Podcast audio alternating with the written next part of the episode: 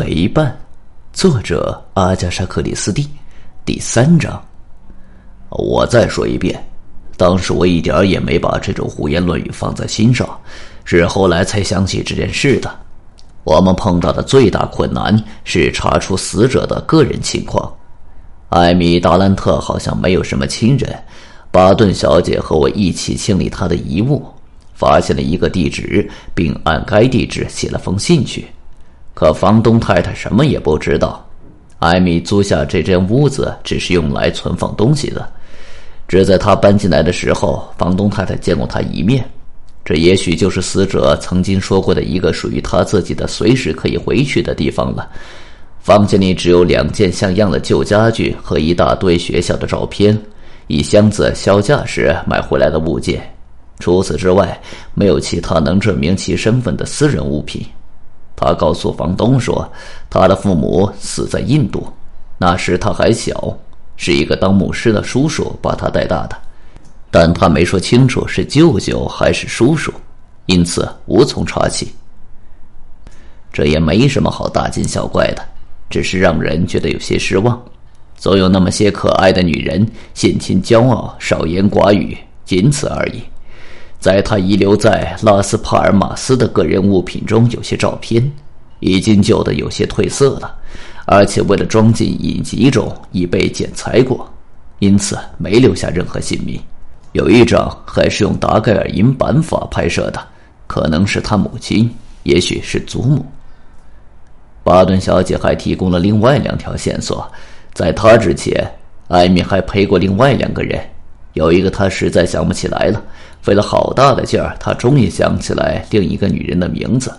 可查下来，这位女士现在正在国外，去了澳大利亚。我们给她去了封信，隔了好长时间才来了回信。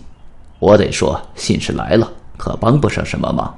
信中说，达兰特小姐曾经做过他的陪伴，很尽力，是个很迷人的女孩。他一点不了解他个人以及家庭的情况。到此为止，没发现什么异常情况，一切都平淡无奇。只有两件事情让我觉得不安：一是没有任何人认识艾米·达兰特；另一件是那个西班牙女人讲的那些可怕的话。是的，我还得补充第三点。那就是，当我刚弯下身去检查一动不动的艾米时，巴顿小姐朝渔民的小屋走去。她回过头来张望，脸上带着一种我只能称为极度焦虑、忐忑不安的表情。这种表情深深地刻在了我的脑子里。当时我也认为这很正常。他有这种表情，是因为一场灾难落到了他的朋友身上。然而后来我才发现，根本不是那么回事。他们之间没有什么深厚的友谊，不是悲痛，只是由于巴顿小姐喜欢艾米达兰特，被他的死吓坏了，仅此而已。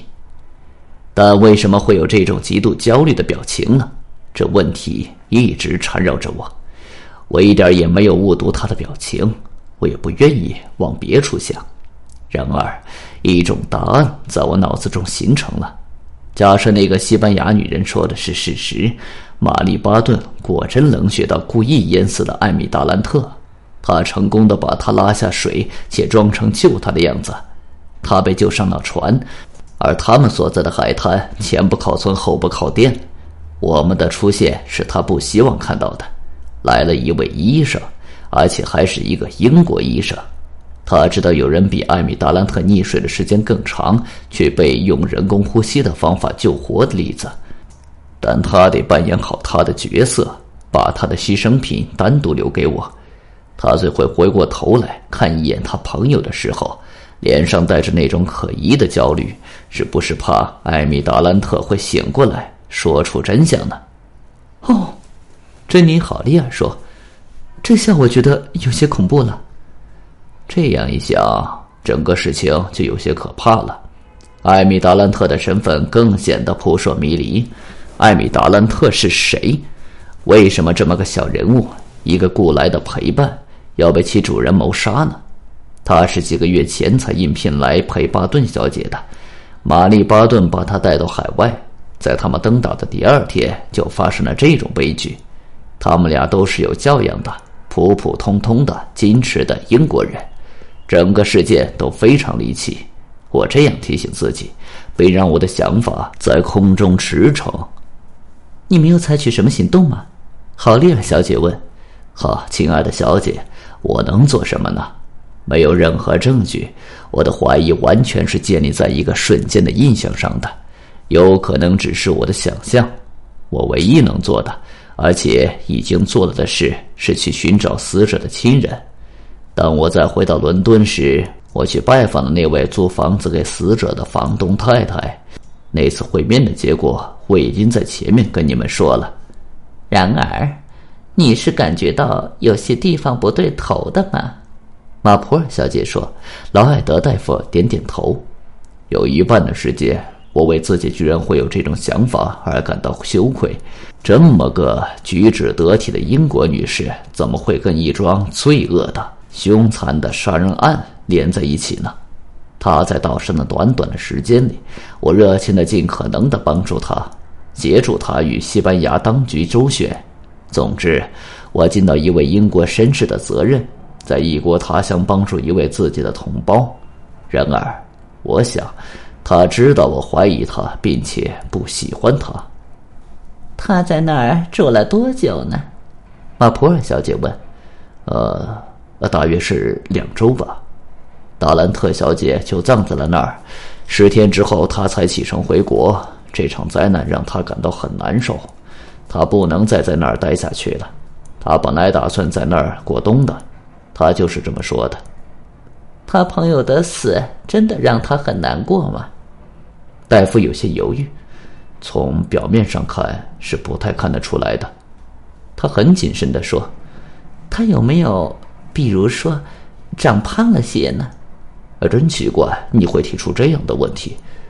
不过，哦，我想起来了，我想你是对的。他是的，他的体重是有所增加。太恐怖了，珍妮·好利尔说着，有些颤栗。